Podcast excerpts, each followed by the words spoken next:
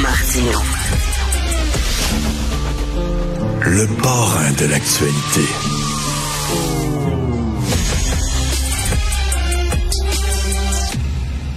Un médecin de famille qui était radié parce qu'il avait des pratiques euh, assez particulières, il photographiait les parties intimes de deux patientes, il était radié pendant trois ans, il revient, il fait face encore à de nouvelles accusations pour des attouchements.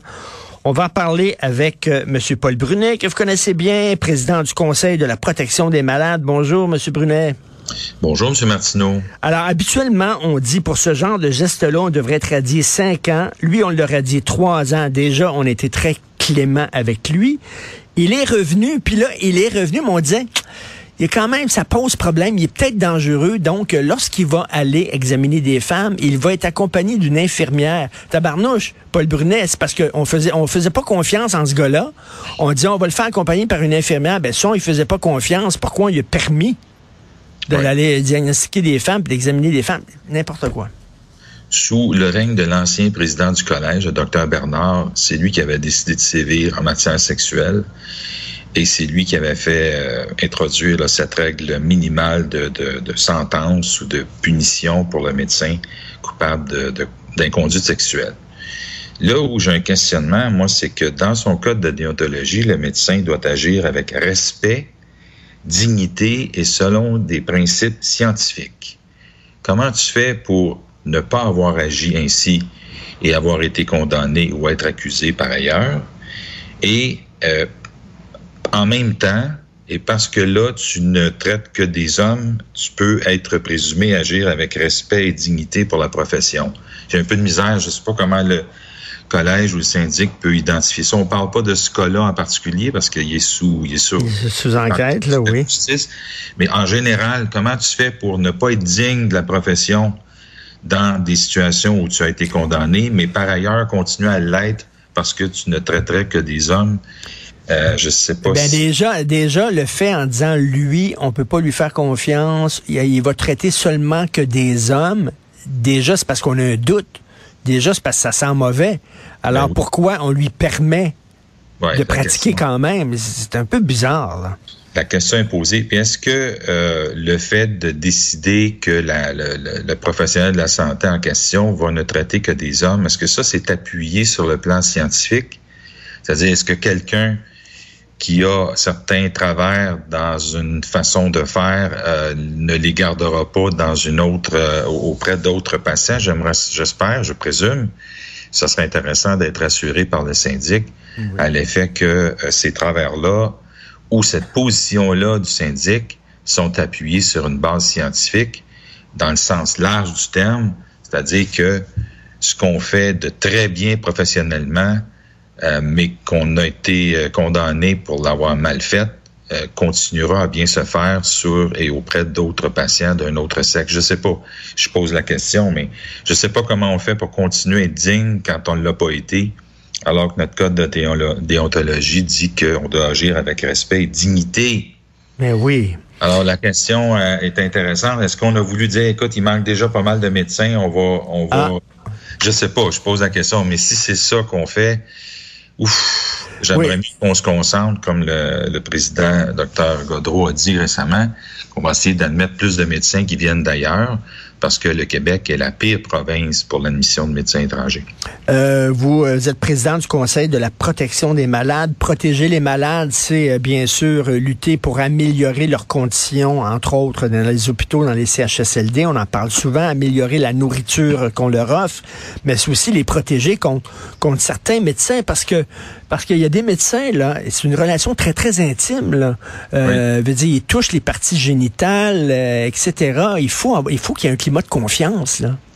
Oui, ben, c'est une des règles d'or dans le code de déonto, c'est d'avoir la confiance de l'autre. Je, me posais la question, je me demande, ça serait pas le temps de commencer à proposer au collège ou sinon aux législateurs que les médecins euh, reconnus coupables dans les trois dernières années sont obligés de le déclarer à leur, à leur patient hmm. pour être certain que le patient va dire OK, oui, j'accepte ça euh, dans certaines circonstances, voilà, mais que le, le médecin ait une, une, obligation de transparence, ce qui n'apparaît pas malheureusement dans les règles de, déontologie. Oui, c'est ça. On le voit aujourd'hui. Les patients ne sont pas informés euh, que leur médecin a peut-être euh, fait l'objet d'une radiation dans le passé. Puis effectivement, je pense que ça serait important. Écoutez, euh, lorsqu'une femme musulmane, par exemple, je prends ça, dit, dit je ne veux pas être soignée par un homme parce que c'est contre ma religion, j'ai un problème. J'ai un problème parce que ce sont pour des motifs religieux. Par contre, je peux comprendre, euh, Monsieur Brunet, euh, Paul, qu'une dame d'un certain âge est mal à l'aise de se faire examiner par un homme et préférait se faire examiner par une femme. Est-ce qu'elle a le, est-ce qu'elle peut euh, demander une femme? Elle peut choisir son médecin en vertu de la loi sur la santé et services sociaux, mais ce droit-là est bien limité euh, dans les circonstances que l'on connaît actuellement avec euh, la, la, la pénurie alléguée de médecins. Moi, je pense qu'on manque plus d'organisation puis de, de, de, de, ben oui. d'efficacité dans qui on soigne et quand. Tu sais, euh, quand j'entends des médecins dire qu'il manque de lits dans les hôpitaux alors que près de 20% de ces lits-là sont occupés par du monde qu'on pourrait soigner chez eux, ne me dites pas qu'il manque de lits il manque de médecins qui veulent bien aller à la, maison soigner les personnes âgées. C'est ça dont on... Et ces médecins-là sont pas payés. Ceux qui vont à la maison sont payés trois fois moins cher. Fait que je comprends en même temps que les médecins ne veulent pas y aller, mais ça, ça se change. Ça s'améliore. Et qu'en est-il maintenant des médecins étrangers? Vous abordiez le problème tantôt, dont euh, le, permis, le diplôme ne sont, sont pas reconnus ici. C'est le, fameux cliché du médecin qui conduit des taxis pour gagner sa vie. Là. Euh, est-ce qu'on est un peu plus souple au Québec là-dessus? Ben, j'ai entendu le docteur Godreau dire qu'il veut collaborer avec l'Association euh, médicale canadienne, avec différents autres partenaires pour accepter plus de médecins, un peu comme ça se fait dans d'autres provinces.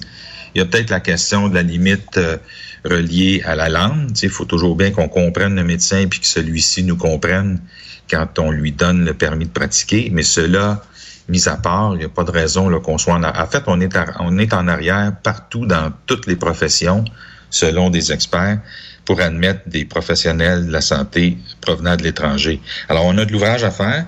Moi, j'aimerais ça qu'ils parlent ou qu'ils comprennent le français, idéalement, mais cela dit, on fait un peu, euh, on fait un peu mauvaise figure là par rapport au reste du Canada. Bientôt, les pushers dans les parcs vont vendre du Tylenol et des Advil. non, non, mais c'est incroyable quand même. Le Canada, un des pays les plus riches au monde, il faut aller aux États-Unis pour trouver des Tylenol et des Advil. Paul? c'est quelque chose, hein? oui.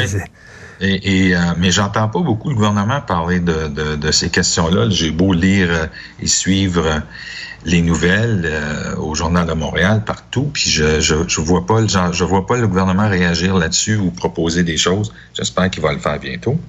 Ben, j'espère aussi. Euh, concernant la pénurie de main-d'œuvre, tiens, je veux vous en parler. Et là, je, ne vise pas nécessairement les jeunes. Il y a plein de jeunes qui ont du cœur au ventre et qui travaillent fort. Mais j'ai écrit un texte euh, il y a quelques jours qui s'appelait la, la génération chill. Les gens, euh, maintenant, d'avoir une profession qui est trop exigeante, qui te demande de, travailler des heures de fou, de travailler le week-end, etc. On dirait que beaucoup de gens, maintenant, ils veulent une job de 9 à 5, euh, où ils peuvent mettre leur cerveau à off. C'est pas trop exigeant parce que ils mettent maintenant, leur, ils mettent plus leur panier, les, les œufs dans le même panier, c'est-à-dire ils, ils, se basent pas tous sur la profession en disant, moi, je, veux une job, je veux rien qu'une job, puis ce qui est important, c'est ma vie de tous les jours, ma vie avec ma blonde, avec mon chum, avec mes enfants. Bon, je peux comprendre ça, mais là, avec une mentalité comme ça, Paul Brunet, on n'aurait plus de profs, on n'aurait plus de personne à l'urgence, on n'aurait plus de médecins, là, Christy, là. Ouais. Écoutez, M. Martineau, je suis pas sociologue, mais je me rappelle que moi-même, quand j'étudiais en droit, mes amis étaient agents de bord, ils allaient partout voyager à travers le monde, puis j'avais dit à mes parents, moi, je, ça me tente plus d'étudier le droit, là. Ben oui. ça, être agent de bord. Et ça a pris un de mes parents, ma mère, pour ne pas la nommer, qui a dit, si tu veux pas le faire pour toi, fais-le pour moi. Ça, ça s'appelle motivation. C'est ça qui m'a hmm. motivé. D'ailleurs, quand j'ai reçu mon diplôme, j'y ai donné parce que c'était à elle. Je l'ai fait pour elle. Alors, mais si t'as pas ça à la maison, est-ce que ça te donne le goût de continuer quand ça te tente pas? Je me rappelle, j'avais 18, 19 ans, mais ça me tentait plus du tout. Ah ouais. Mais ce, ce, pas ce coup de pied au cul, mais cet encouragement-là de le faire pour un de mes parents c'est ça qui m'a qui m'a allumé puis qui m'a fait continuer. Puis aujourd'hui, euh, c'est ce qui me permet de payer mon loyer. Hein. Et, de, de se dépasser, d'aller d'aller loin, mais là de dire oh, je veux rien qu'un petit job et c'est tout. et quand je veux rentrer à la maison, je veux je veux pas amener de la job à la maison. Je veux mettre bon. Et, je sais pas, je me regarde ça, je dis dans quelle société on s'en va là, parce que la pénurie de médecins et puis d'infirmiers et d'infirmières, c'est grave là. Oui, c'est grave. Remarquez qu'il y a beaucoup de, gens malades, des, des gens qui sont euh, dépassés par euh, toute la crise de la COVID, on peut le comprendre, et espérer qu'il y ait un certain retour à la normale, mais d'encourager les jeunes. Je, propose au gouvernement depuis longtemps de participer à, une, belle promotion. C'est probablement une des plus belles jobs, à part celle d'animateur de radio. euh, un peu têteux. De, de, travailler pour soigner des gens et être à leur côté, c'est une des jobs les plus gratifiantes. Et euh, moi, en tout cas, je, je, je, continue à visiter des malades comme je visitais mon frère dans le temps. Puis je sors, euh, je sors euh, regaillardi, puis content d'avoir fait ça. Puis les gens sont contents qu'on les ait visités. Alors, imaginez hmm. quand tu travailles auprès de ces gens-là. J'avais dit au gouvernement qu'il faudrait faire de la promotion, mais je pas sûr qu'ils nous écoutent beaucoup là-dedans. On dirait qu'ils veulent pas qu'on soit là. Ils veulent pas me voir là-dedans. Mais moi, j'aimerais ça les encourager. Ils ont peur.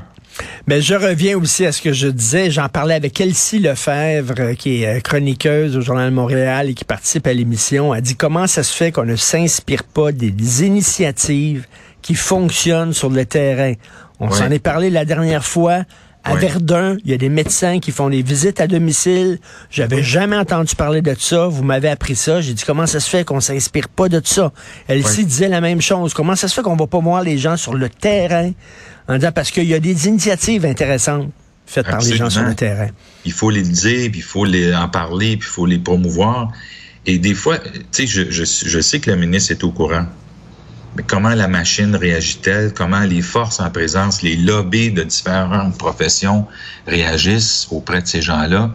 Ça, c'est une autre question. Des fois, le ministre veut, le terrain veut, mais dans le milieu, là, c'est une, c'est une, euh, je sais pas, c'est ça bloque là, les, les, corporations, les ordres, les syndicats, les ci, les ça, les hauts fonctionnaires, les sous-ministres, c'est une sacrée méchante machine oui. à bouger. Les, les sous-ministres, euh, euh, surtout les sous-ministres adjoints restent, puis les, les politiciens s'en vont.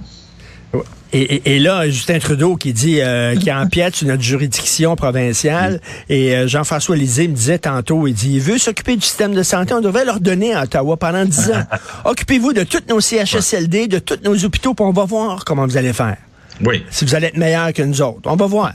Ça, c'est une manière de le prendre. Moi, l'autre manière, ça fait bientôt 25 ans. L'année prochaine, je porte-parole. On a encore de la misère à offrir accès aux patients à des soins quand on en a besoin quand j'entends M. Legault, avec tout le respect que j'ai pour lui, dire Hey, il viendra pas nous montrer comment faire. Oui, mais c'est parce que des fois, là, je parle pas juste de la CAQ, je parle de tous les gouvernements qui se sont, qui se sont, qui les ont précédés depuis 20 ans. Ils n'ont pas réussi mieux. Fait tu sais, je veux pas dire que là, il y a une chicane politique de, ben qui a le, plus gros char ou euh, son père est plus fort que le mien. Ce que j'essaie de dire, c'est que faudrait peut-être être un peu plus humble et travailler sur le terrain pour que ça marche. Parce que présentement, tant qu'il va y avoir du monde à l'urgence qui n'ont pas besoin d'être vus en urgence, le système qu'on a mis en place, que ce soit le guichet par Internet ou par téléphone, qui aura des ratés, ben on va continuer à, penser que l'accès à un médecin ou à un professionnel de la santé ne marche pas assez. On a inscrit beaucoup de monde, mais je le disais, puis c'est dans un de vos articles ce matin, le chiffre magique, c'est combien est-ce qu'il y a de monde qui sera encore à l'urgence, qui n'a pas besoin d'être vu en urgence. Hmm. Ça, ce chiffre-là, plus il va diminuer, plus ça voudra dire que le réseau fonctionne et que le hmm. ministre a réussi dans la promesse qu'il nous avait faite. Tant qu'on va se présenter à l'urgence parce qu'on n'a pas d'autre choix, ben, ça voudra dire que le système a de la misère à être connu ou a de la misère à bien fonctionner. Et en terminant rapidement, je sais que vous voulez pas parler de politique, c'est pas votre rôle, là, mais, mais le, provincial se tourne vers le fédéral en disant on a besoin d'argent pour notre système de santé, on a besoin d'argent, 6 milliards de dollars. On dépense 3,5 milliards de dollars pour donner des chèques à gauche et à droite. Paul Brunet. Ouais, mais je trouve que, tu sais, on je trouve ça un peu démagogue. C'est pas les mêmes préoccupations, c'est pas les mêmes affaires. Puis euh, le gouvernement fédéral a versé beaucoup d'argent aussi aux gens, puis même après la pandémie, Et oui. il a été très généreux. Fait que, je, je contrôle pas ces chiffres-là, mais je trouve que c'est plus de la politique que d'un questionnement là, vraiment sensé sur qu'est-ce qu'on devrait dépenser puis à quel endroit. Monsieur Brunet, c'est vrai que c'est une belle job, animateur de radio, parce que ça me permet de parler à des gens intéressants tous les jours. Merci beaucoup. Vous en êtes Paul Brunet, président du Conseil de protection des malades. Bonne journée. Bonne Continuez journée. votre bonne job. Merci.